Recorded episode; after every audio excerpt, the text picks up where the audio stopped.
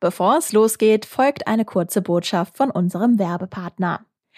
Ihr möchtet in einer Branche mit mehr Sicherheit und höherem Gehalt arbeiten?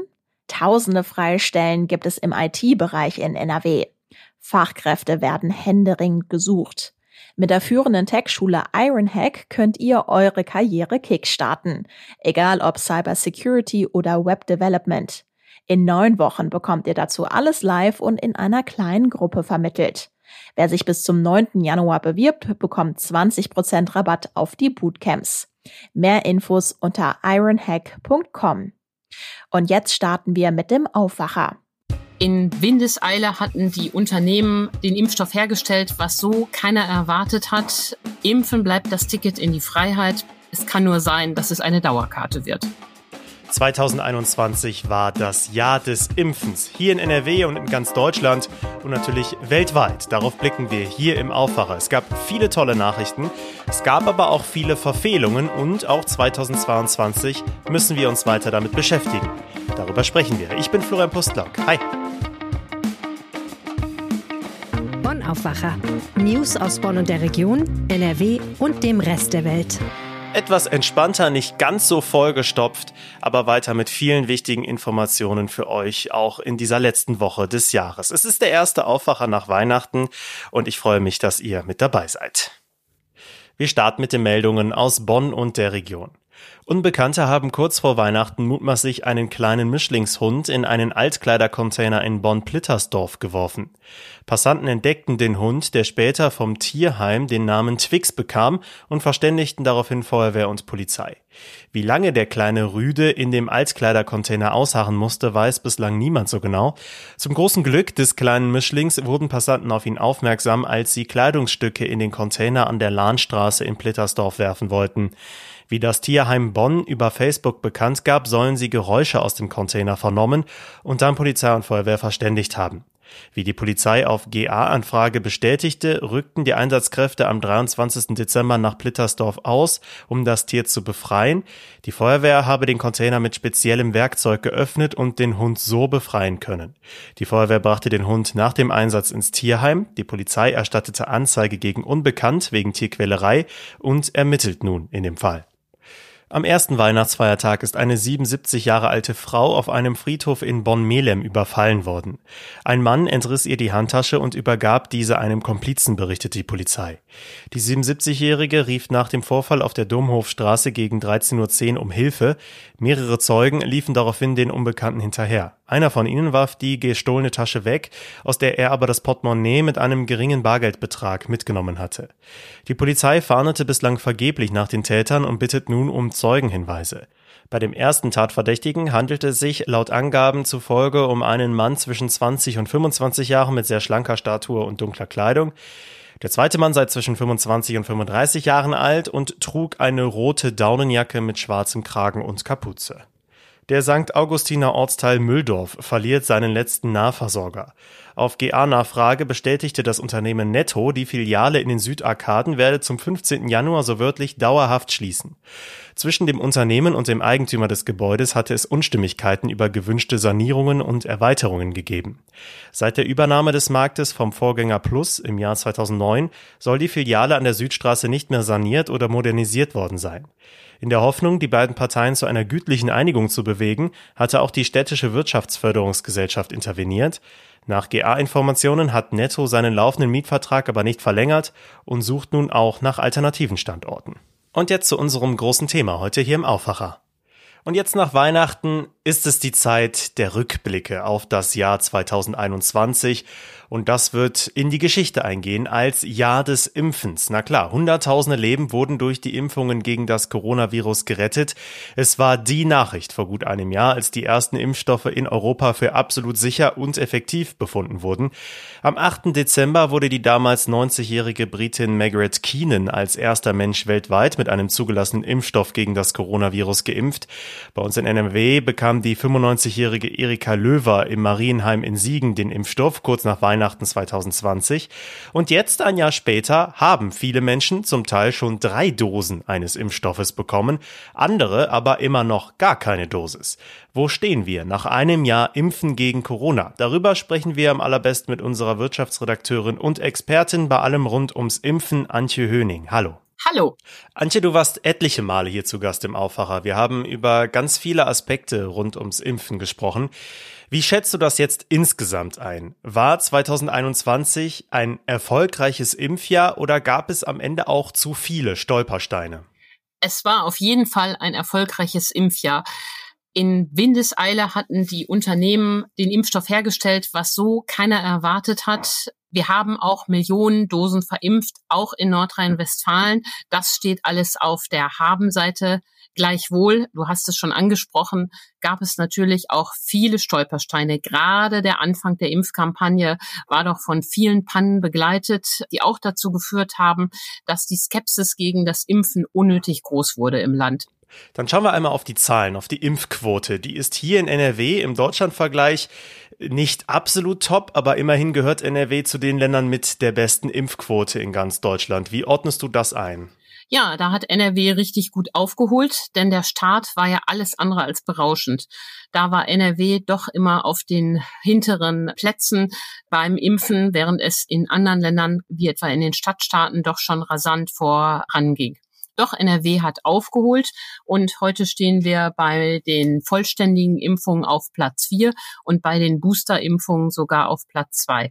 Das spiegelt auch wieder, dass die Menschen hier ein bürgerliches Publikum sind und viele auch naturwissenschaftlichen Argumenten gegenüber aufgeschlossen. Gleichwohl ist diese Impfquote aber viel zu niedrig, um die Pandemie zu stoppen.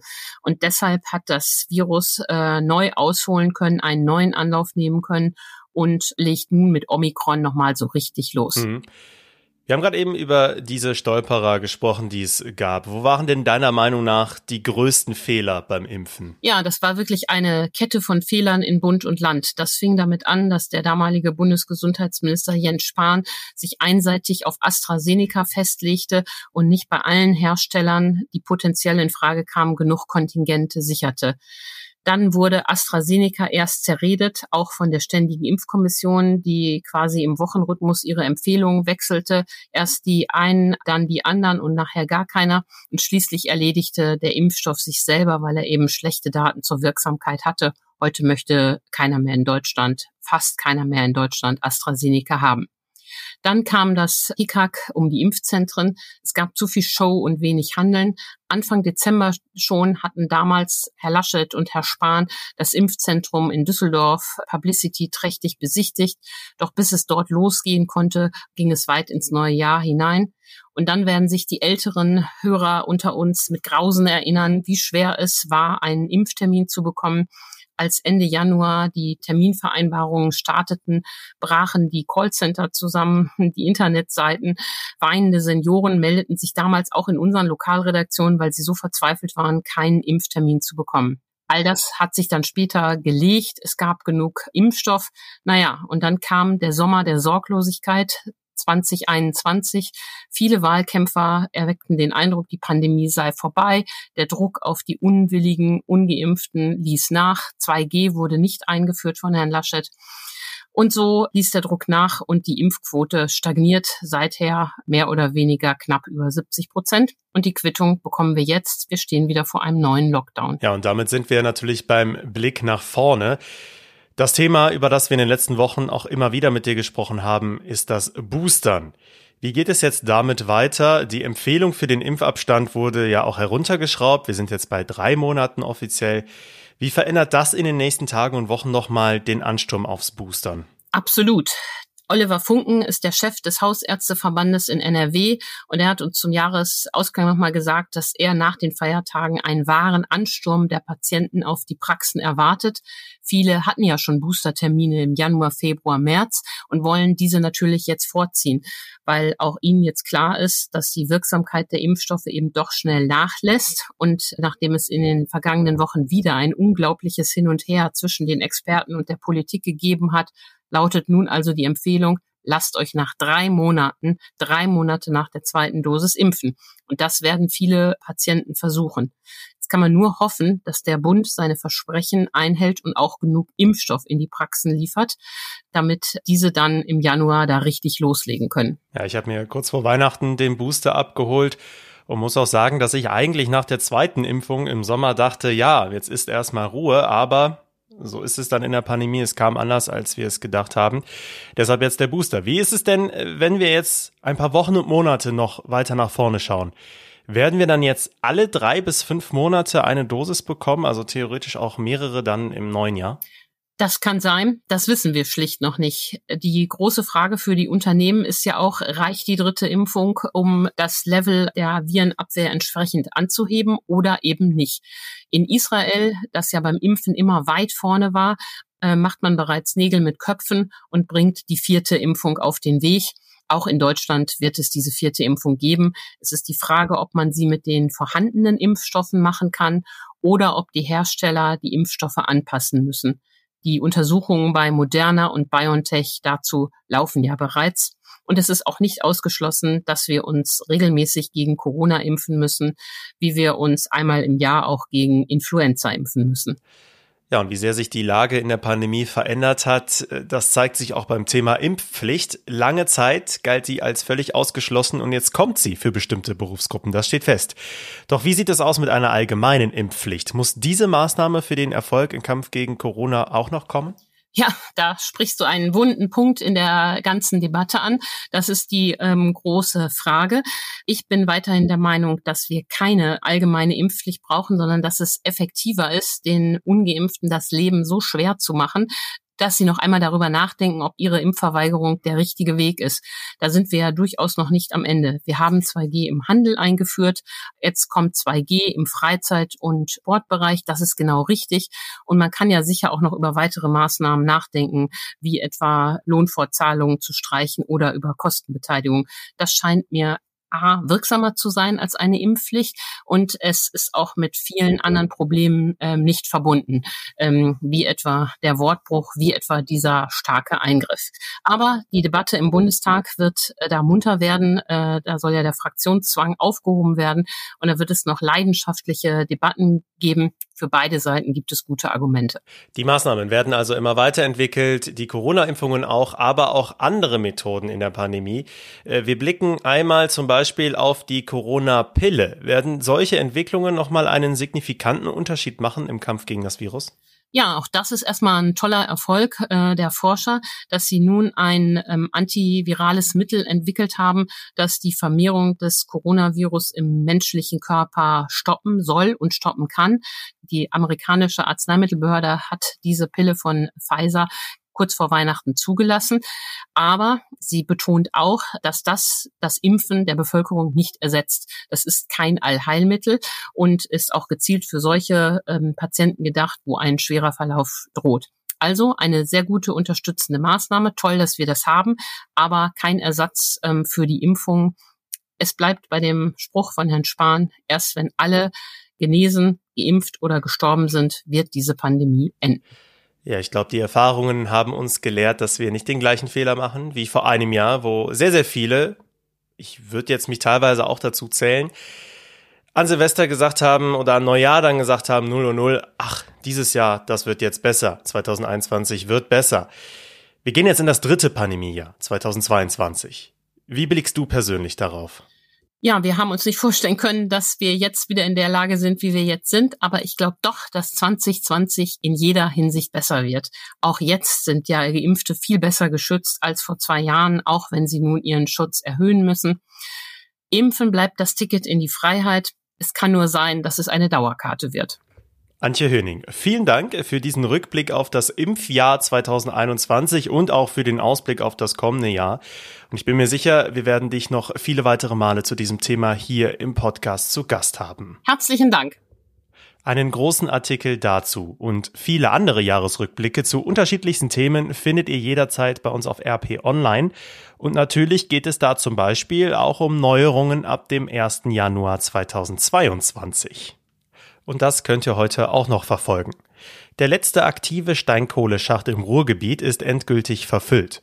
Rund 100 Jahre lang wurde durch Schacht Haniel 2 in Bottrop Steinkohle gefördert.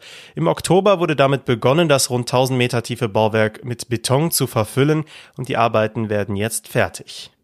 Heute wird bekannt gegeben, wie die deutsche Wirtschaft auf das Jahr 2022 blickt. Das Institut der deutschen Wirtschaft veröffentlicht die jährliche Verbandsumfrage. Es geht um Produktions-, Investitions- und Beschäftigungserwartungen für das neue Jahr. Die Sternsinger Aktion NRW startet heute in Aachen. Bis zum 6. Januar werden sie von Haus zu Haus ziehen und für Kinder in Not sammeln. Es ist die weltweit größte organisierte Hilfsaktion von Kindern für Kinder. Weihnachten ist also jetzt vorbei. Das gilt allerdings noch nicht für einige Weihnachtsmärkte in NRW.